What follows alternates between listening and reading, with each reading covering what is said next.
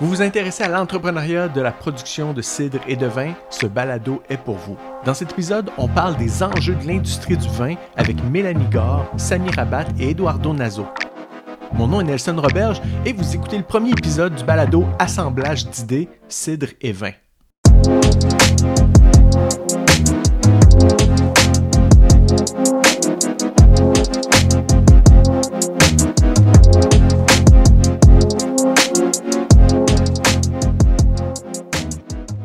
Ça va faire, euh, je dirais, peut-être une dizaine d'années euh, que l'essence de l'industrie du vin au Québec se fait de plus en plus sentir.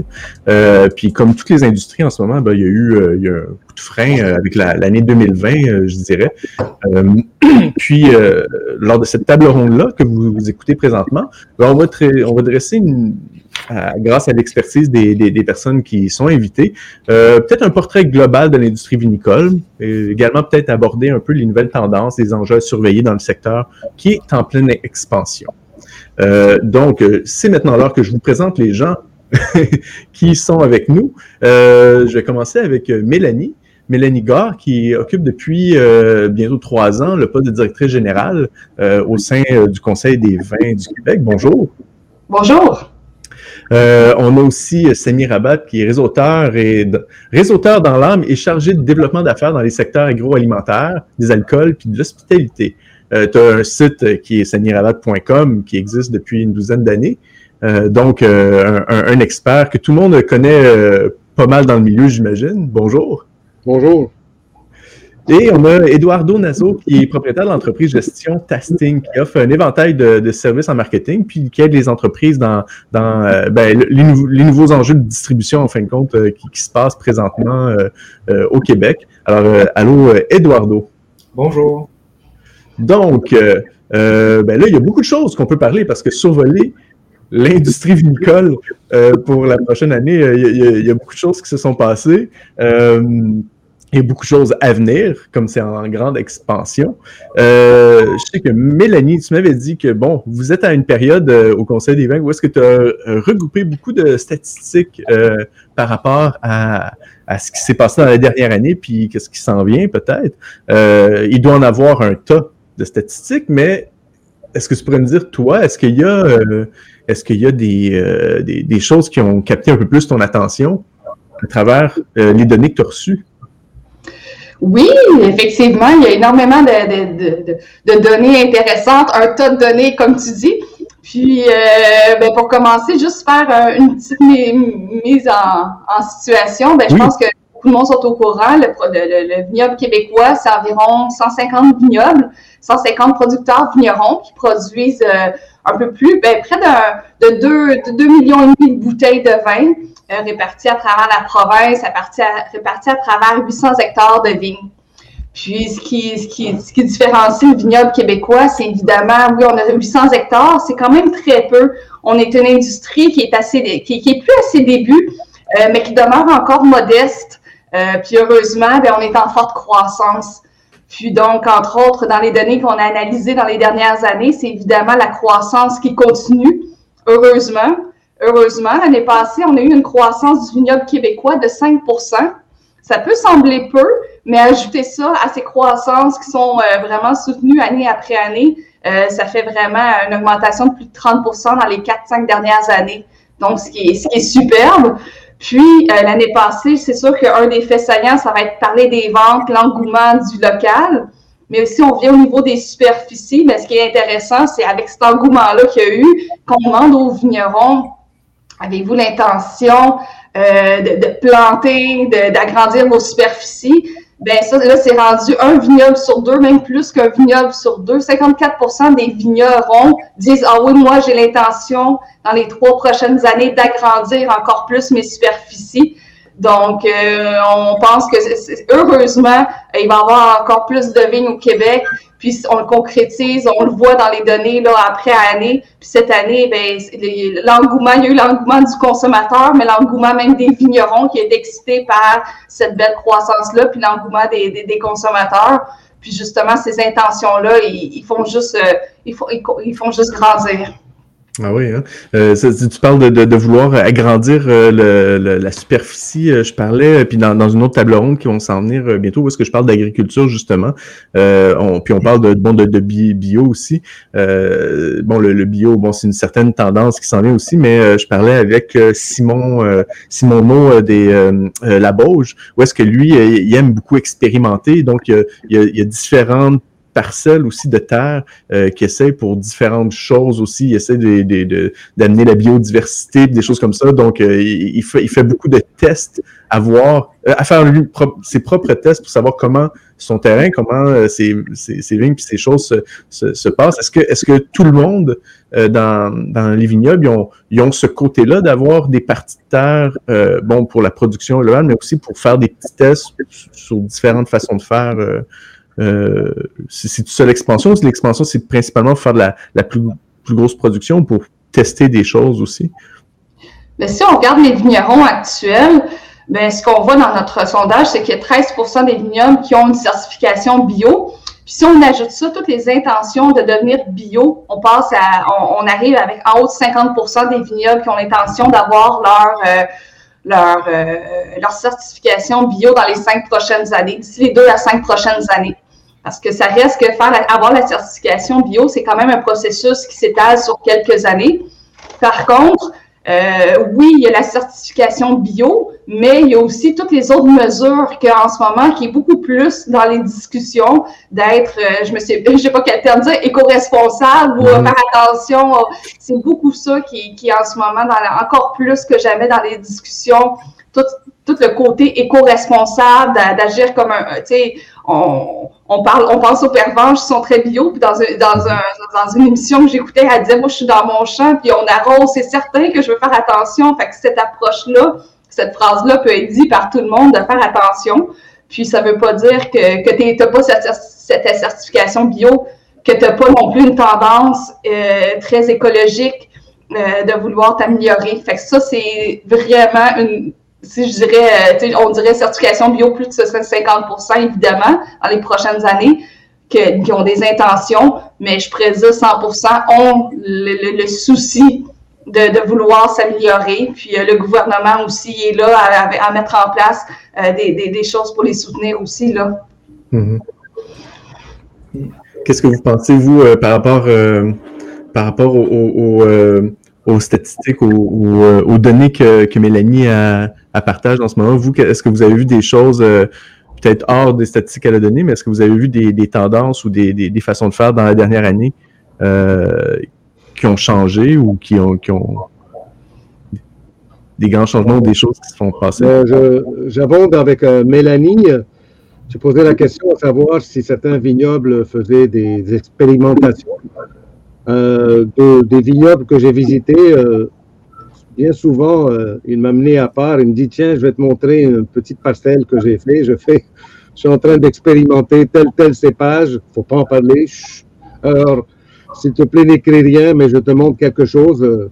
Il y a toujours, euh, les producteurs de vin en général au Québec, oui, ils produisent du vin pour la SAQ, pour les épiceries, mais il y a aussi le côté créativité qui les, qui les rejoint le plus. Et quand ils se retrouvent entre eux, c'est la première chose qu'ils parlent qu'est-ce qu'ils ont expérimenté à part leur production?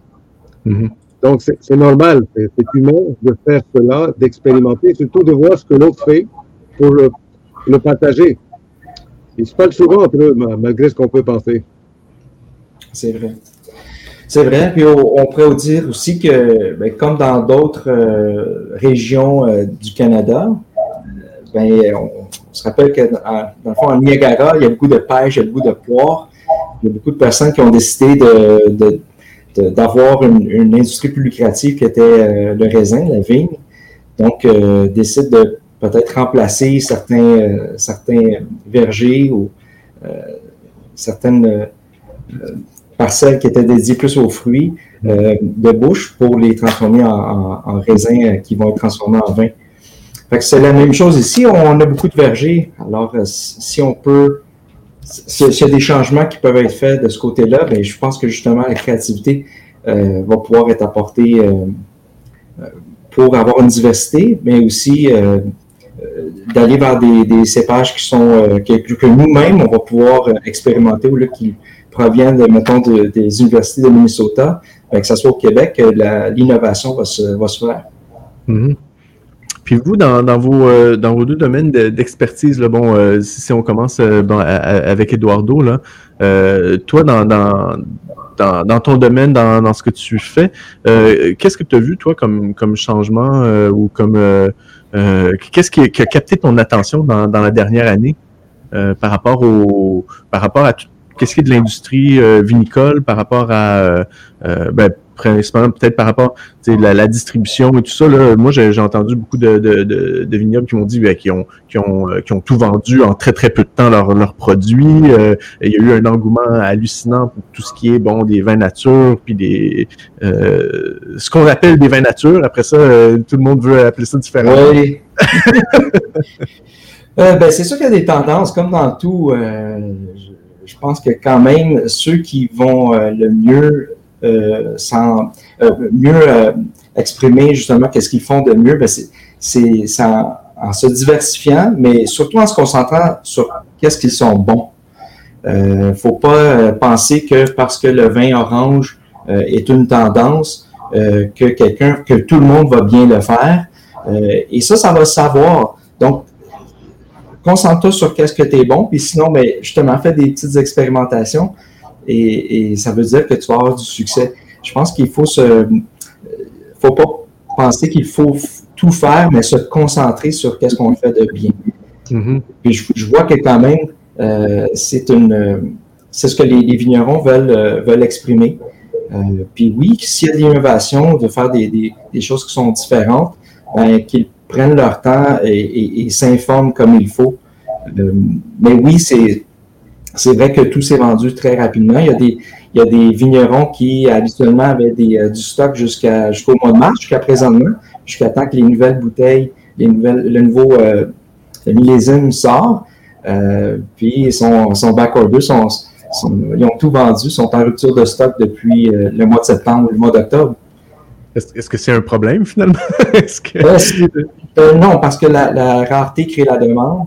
mais il faut quand même savoir que ben, justement, ça veut dire que soit la SAQ dans les, épiceries ou même pour une consommation qui est directe, ben, quand les personnes euh, vont avoir goûté un produit, ben, ils vont l'attendre avec grand intérêt l'année d'après. Il y a ça. Hein? Euh, Samy, euh, de, ton côté, y a-t-il quelque chose que tu as, que as vu? oui, la, première chose que les Montréalais, les Québécois de Québec se sont rendus compte, c'est que les vignobles étaient très proches d'eux autres. Je pense à qu'a vécu un Montréalais quand il pensait à Rougemont, pour lui, c'était le, fond du monde. Mais il s'est rendu compte que c'était une demi-heure de route et que Saint-Joseph-du-Lac, c'était même pas à 25 minutes d'ici de Montréal. Ils ont découvert leur propre vignoble à côté de Montréal. Et c'est vrai, ce que Mélanie dit, puis Eduardo, ça a été un tsunami de vente euh, chez les producteurs de vin du Québec. Ils ont tout vendu. Tout, tout, tout, tout, tout. Quant au vin orange puis aux, les autres vins nature, oui, c'est une tendance, mais il faut faire attention. Il faut aller vraiment selon son, son expertise. Je ne vais pas m'étaler là-dessus, mais pour euh, la, la, crise qu'on a vécue euh, l'année passée, qu'on vit encore, le confinement, il ne faut pas oublier que l'année passée, pendant l'été, la frontière était fermée au Nouveau-Brunswick, on ne pouvait pas aller. Donc, on était tous centrés sur la province de Québec.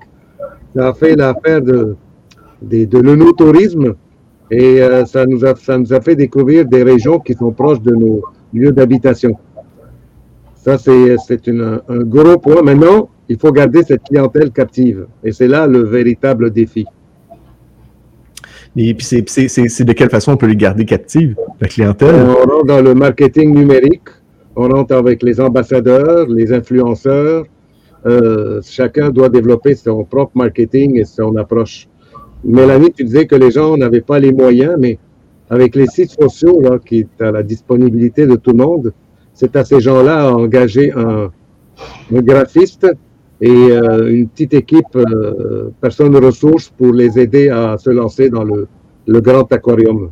Oui, c'est sûr, c'est sûr que là, dans l'ère numérique, là, tout le monde doit euh, entrevoir le côté euh, de, de, de, gestion mm-hmm. euh, de communauté numérique. Là, là c'est un nouveau poste qui se crée, là, pas, pas juste en, en dans, dans l'industrie vinicole, mais un peu partout. Toutes les entreprises doivent avoir quelqu'un de dédié à voir ce qui se passe en ligne, à, à, à, créer la, la, conversation. Euh, il y a beaucoup de gens qui sont réticents à ça parce que, comme tu disais, personne n'a vraiment d'argent à développer. C'est quelque chose de nouveau qui arrive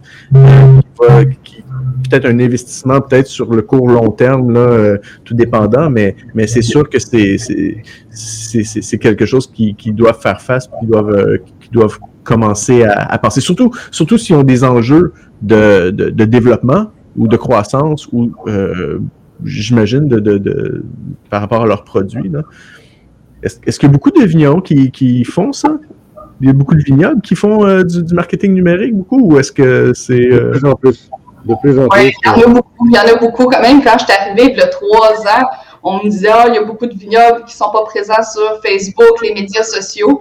Mais c'est vraiment de moins en moins vrai. Autant les médias sociaux, euh, ils ont vraiment, ils ont, je dirais, à quelques, quelques deux, trois, tout le monde ont une page Facebook, ont des sites Instagram, L'autre chose qui est extrêmement développée l'année passée, c'est la vente en ligne. Euh, toute la réalité de, la distribution a euh, eu des impacts avec les épiceries fines. Mais les ventes en ligne aussi sont passées de 1% des ventes à 5% des ventes. Puis quand on demande aux vignerons c'est quoi les réseaux de distribution que vous voulez développer dans les prochaines années, mais la vente en ligne, euh, ça a explosé. Donc, en ce moment, les, gens, je pense qu'ils se mettent les moyens euh, pour faire face à cette belle demande-là qui est là devant eux. quand, on parle de vente en ligne, c'est que les gens peuvent commander ou peuvent acheter puis réserver, mais il faut qu'ils aillent chercher eux autres mêmes les produits? Non, non les vignerons, eux, ils ont le droit de livrer. Euh, c'est sûr qu'on ne peut pas travailler avec un, livreur externe, mais si c'est un employé du vignoble qui assure la livraison, il n'y a aucun problème. Ah, c'est là que ça se passe. C'est comme ça que ça se passe. Mélanie, est-ce que les, les, questions comme ça, les producteurs de vin, peuvent l'envoyer par la poste? Non, c'est pas encore permis d'envoyer le vin par la poste. Ça doit vraiment être fait euh, par le producteur, le détenteur de permis de production artisanale, dont les vignerons, les producteurs vignerons, eux, dans leurs accès, ils ont le droit de livrer eux-mêmes. Donc, c'est pour ça que c'est cette super belle possibilité-là de livrer directement aux consommateurs, elle est là, mais elle est là aussi pour livrer directement aux épiceries fines sans avoir à passer par le réseau de la SAQ. Donc, c'est pour ça qu'on parle souvent, oui, du consommateur, de la livraison, de l'accès direct, mais il y a aussi les épiceries fines, selon moi, qui a été un super beau succès l'année passée. Euh, avec la, tendance du local, ben, les épiceries fines, par le fait même, c'est de l'accès local. C'est dans les, mm-hmm. puis dans euh, les, épiceries fines, il y a même souvent en région des, des marchés, des, des, épiciers. Puis ça, ça a doublé euh, les ventes dans ces réseaux de distribution-là l'année passée. Euh, donc, euh, puis justement, ça, c'est les vignerons qui prennent leur camion puis qui vont eux-mêmes livrer euh, directement. C'est bien parce que ça les rapproche de leurs clients ouais. direct. Il n'y a pas d'intermédiaire. Oui. C'est la beauté. Puis, ça, rend, ça rend le produit beaucoup plus accessible pour le consommateur. Puis ça rend, ça, c'est une super belle opportunité. Quand on parlait au début des superficies, il y a beaucoup de petits vignobles. Donc, ça rend ce, ce mode de distribution-là est très accessible pour les petits vignobles. Un petit vignoble qui a 2-3 hectares, mais qui veut écouler certaines quantités. Euh, son modèle d'affaires, s'il y a un beau mix avec des épiceries, des épiceries fines, euh, c'est superbe. Là. Ben, l'année passée, euh, dans les SAQ, euh, les dégustations étaient interdites, mais chez les producteurs de vin, ils pouvaient le faire. La question est, est-ce qu'ils avaient le droit, les producteurs de vin du Québec, de faire des dégustations en épicerie fine? Non, il n'y en a pas eu beaucoup. Je ne sais pas s'ils avaient le droit. Ils avaient le droit de le faire sur leur lieu de vente, mais c'est sûr que les règles sanitaires, ça leur ralentit. Même ah dans les vignobles, il y a beaucoup de vignobles qui ont décidé de, de laisser de côté la dégustation mais les gens ont quand même le, droit d'acheter une thé de vin, de la prendre sur la terrasse. Donc, il y avait quand même, ça n'a ça pas, ça pas découragé. Puis, je pense que le consommateur, il y a, parfois un peu déçu, mais souvent comme bien content, pareil, d'avoir accès et de découvrir cette nouvelle activité-là d'agrotourisme, pareil. Là, ça n'a pas, pas brisé l'agrotourisme. mais ça reste pareil que dans l'expérience québécoise, il y avait la dégustation qui venait avec.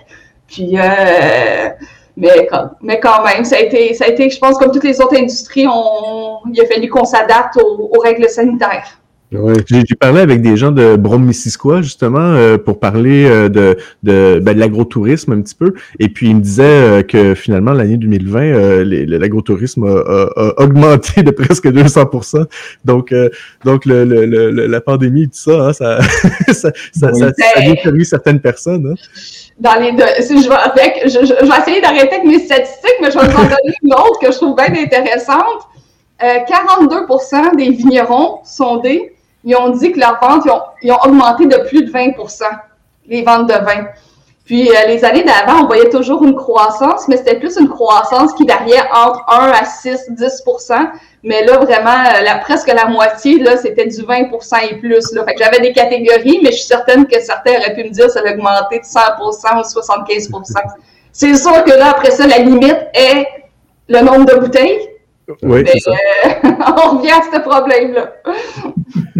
Euh, si on, on, parle on parlait de distribution en épicerie fine puis tout ça, bon ben c'est euh, euh, puis la distribution à la sac, là, je sais que bon c'est compliqué puis tout ça. Moi je, je connais absolument rien puis tout le monde, personne connaît vraiment quelque chose.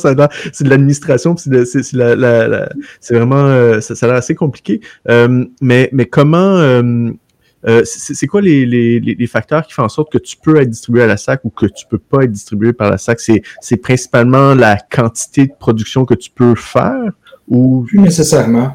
Euh, plus nécessairement. Maintenant, c'est euh, la, la, catégorie des, des, produits locaux, des produits du Québec est en augmentation à la SAQ. On peut le voir avec pas juste le vin, mais euh, bien sûr les alcools euh, fins, alcoolisés et non alcoolisés maintenant. Mm -hmm.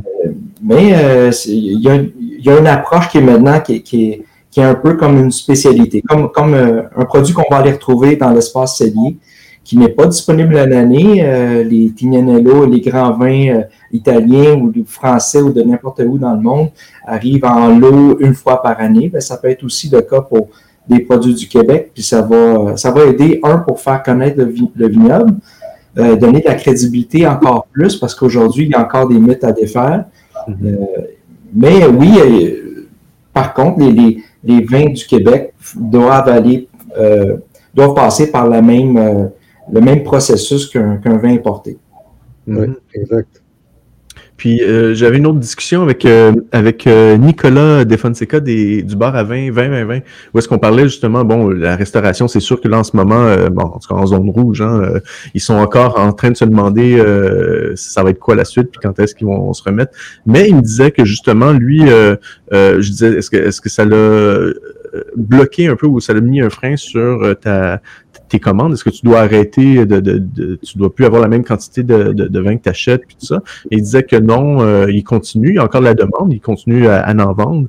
Euh, par contre, c'est sûr que c'est les, euh, les plus populaires qui roulent. Fait que là, maintenant, il s'en va, il achète vraiment euh, des, des, des, choses qui marchent beaucoup. Il achète un petit peu moins du reste, mais il doit quand même garder un éventail.